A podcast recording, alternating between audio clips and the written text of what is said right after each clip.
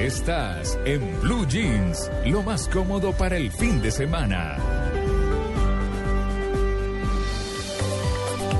Amalia, ¿a usted le gusta recomendar a las personas? Sí, ¿Hacerle recomendaciones? sí. ¿Cómo hacer recomendaciones? No, re- ¿De a- trabajo? hacer una recomendación de trabajo, sí señor. Sí, Ah, en es tan LinkedIn, por ejemplo, o en estas redes sociales, o llevar una hoja de vida, sí, aunque no recomendaría a cualquiera. Sí, en LinkedIn se ve, ¿no? Sí, Sí, sí. Que le piden a uno una recomendación. Y hay gente que le escribe unas recomendaciones, sí. Sí, pero qué difícil. Sí, no es tan fácil, ¿no? Sí, sí, sí. Es una cosa que a veces lo ponen a uno como entre la espada y la pared, ¿no? Sí. Es que... Es, Es que- como servir de fiador. Uy, no, eso sí me parece peor. Bueno, sí, tienen sus... Sí, sí, pero... sí, porque uno recomienda a una persona mal y queda mal ante el gremio, digamos, Sí, ante la sí, industria, ante el, el- Sí. ante el negocio, digamos, donde uno está. Una mala es- recomendación, imagínese lo que puede repercutir. Sí, sí, sí. A Pero... a hay este no le vuelvo a pedir referencias, vea lo que me mandó. Sí, tenaz, ¿no? Sí. Sí, de pronto se rebaja una vez, pero no dos. Pues bueno, eh, digamos que en esos casos de las recomendaciones, y es eh, lo que hemos querido abordar en este momento, es como, ojo con las recomendaciones, ¿no? Cuando usted recomienda, pues qué. Y, y digamos que la gente se enfrenta como a una doble responsabilidad. ¿Quién es recomendado? ¿Cierto? Que llega a un trabajo. Y es demostrar que realmente se merecía el cargo, ¿cierto? Que tiene una actitud impecable, que no deja en mal lugar al padrino, ahí que era lo que estaba diciendo Claro. Tito, pues que le ha puesto todo un voto de confianza que pues agilizó que esta persona entrara al trabajo, que mm, eh, su opinión tuviera prevalencia sobre otras hojas de vida también muy importantes, en fin. Hay que dejar claro que la gente tiene que estar preparada para el puesto, así tenga una recomendación, y que no está ahí solamente por esa recomendación.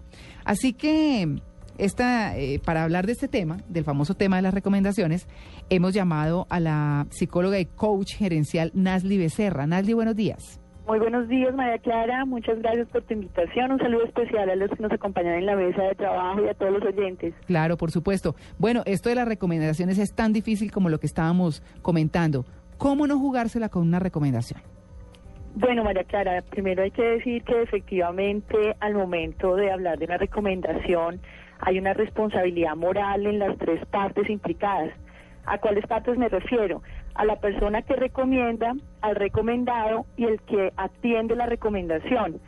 Lo que uno busca cuando se refiere a la recomendación es, su, es confianza. Es mm, tal vez mm, lo más importante y tal vez lo único que lo hace uno atender al tema de la recomendación. Pero eso no exonera el tener que hacer un debido proceso de selección donde se midan las competencias, donde todas las partes involucradas tengan claridad de lo que se necesita, para qué se necesita. La recomendación es un canal muy bueno, mm, natural, que a las personas le gustan, pero si hay un compromiso moral que hay veces intimida al momento de hacer la recomendación, entonces hay que ponerle todo, toda la atención para uno ser mesurado al momento de recomendar a alguien y de que esa persona que también fue recomendada mm, no entre pues en una angustia y un compromiso más allá, sino muestre también sus capacidades en un proceso de selección que a pesar de la recomendación se debe hacer. Claro, eh, bueno, la recomendación pesa, pero también pesa ese desempeño, por supuesto, tal como usted lo estaba mencionando. Y también eh, a la persona que, que escoge, porque dice, oiga, es que si este es recomendado de fulano, debe ser bueno, porque el fulano tiene un buen prestigio en el medio, que es un poco el riesgo que, que corre el que está Esto es recomendando. lo que decía yo ahora. Claro, claro. y es- es- es- es- Uno tiene que cuidarse en el momento de recomendar a alguien. Claro, y también cuando eh, a uno le presentan un poco de hojas de vida y dice, este es tal, oiga, este tiene una experiencia buenísima, miren el recorrido que tiene, este no tanto, uy, pero es que lo recomienda tal, debe ser buenísimo, ¿cierto? Sí, uno, uno inicia esa confianza es por esa recomendación, Mm. pero como te digo, hay que tener mesura, porque el que te recomiende no significa que esa persona cumpla al 100% las expectativas laborales. También hay que darle hay que darle permiso a que demuestre su real talento, mm, dándole una importancia a la recomendación en la justa en la justa medida. En la justa medida, sí, eso es una cosa complicada. ¿Cómo hace uno cuando le piden el favor? Que uno sabe, uno, uno como que se da cuenta que es más que le están pidiendo un favor, Ay, sí. sí, que, Ay, sí. que, que una verdadera recomendación, digamos, ¿cierto? Alguien que está desempleado, alguien que necesita con urgencia un trabajo y le piden el favor, ayúdame, ayúdame a ver si... Ay, usted que tiene tantos vacante". Sí, usted que contactos. conoce Sí, tanta gente. Sí. ¿Cómo manejarlo y cómo manejarlo ante esa persona y, y poderle decir, mire, no se puede?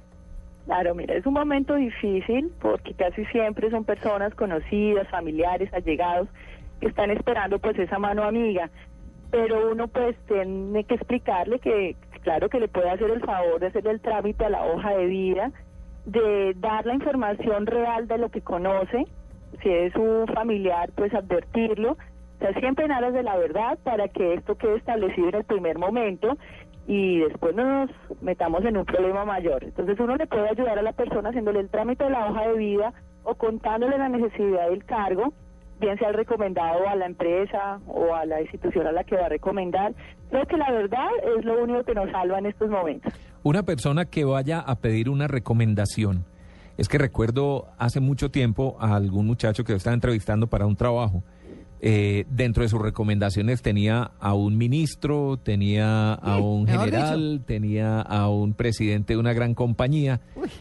Pero yo sabía que estaba recién salido de la universidad y que no tenía mucha experiencia.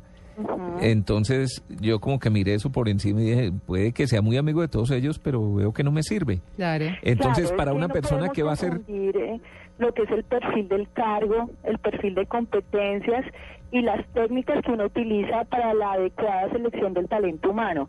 La referenciación simplemente es, como les decía anteriormente, un inicio que inspira confianza, porque se supone que el que referencia conoce la necesidad y también conoce el talento de la persona que está referenciando, entonces él considera que puede aplicar, pero eso no exonera que nosotros tengamos que hacer las medidas y las pruebas, las calificaciones para que esa confianza se vuelva en un potencial de buen desempeño. Mm, qué cosa, ¿no? Bueno, y cuando... Es que sabe qué, Tito. Sí, María Clara. A veces la gente confunde la amistad con el tema del desempeño laboral. Sí. Entonces, personas que a sabiendas de que la cosa fue complicada o, o- o, digamos, eh, no ni se fijan en cuál ha sido su desempeño, ni qué ha pasado, ni nada. Y dicen, no, es que este es mi amigo y me recomienda. Pues yo lo puedo recomendar como amigo, pero pro- como profesional, pues quién sabe, ¿cierto? Exactamente, exactamente. Y la persona encargada del proceso de selección tiene que tener total claridad del alcance de una recomendación. Sí.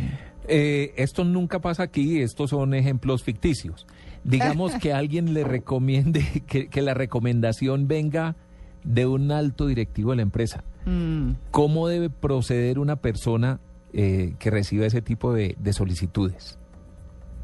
Bueno, yo creo que eso es eh, la oportunidad para que la persona que está encargada del proceso de selección también muestre todo su componente ético.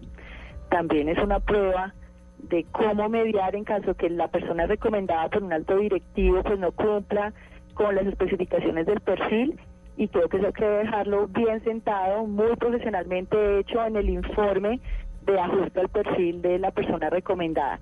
Uno esperaría que un alto ejecutivo o la persona que recomiende que esté al interior de la organización pues conoce las necesidades, porque si se pasa por alto todos los tres implicados van a tener problemas en el futuro. Entonces lo mejor es desde el primer momento dejar las cosas claras y profesionalmente dejar todo por escrito de en qué cosas no se cumplió el perfil y ponerse colorado un poquito, pero es preferible para no incurrir en un problema ético. Como le decían a las mamás, es mejor una vez colorada que mil descolorida. Sí, así es. Eso es. Bueno, muy bien, pues muchas gracias a Naldi Becerra, psicóloga y coach gerencial, por esto del tema de las recomendaciones, que pareciera un tema bobo, pero que tiene mucho, mucho de trascendental para la hoja de vida de todo el mundo.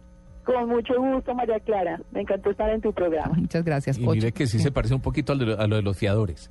Ay, el problema de los sí, fiadores es que sí le queda a uno el problemita de la plata después, Uy, pero es que se me parece, porque uno el otro lo medio puede superar, pero el tema de la plata, y, y ojalá le haga falta uno la plata. No, el diablo. 8 y 47.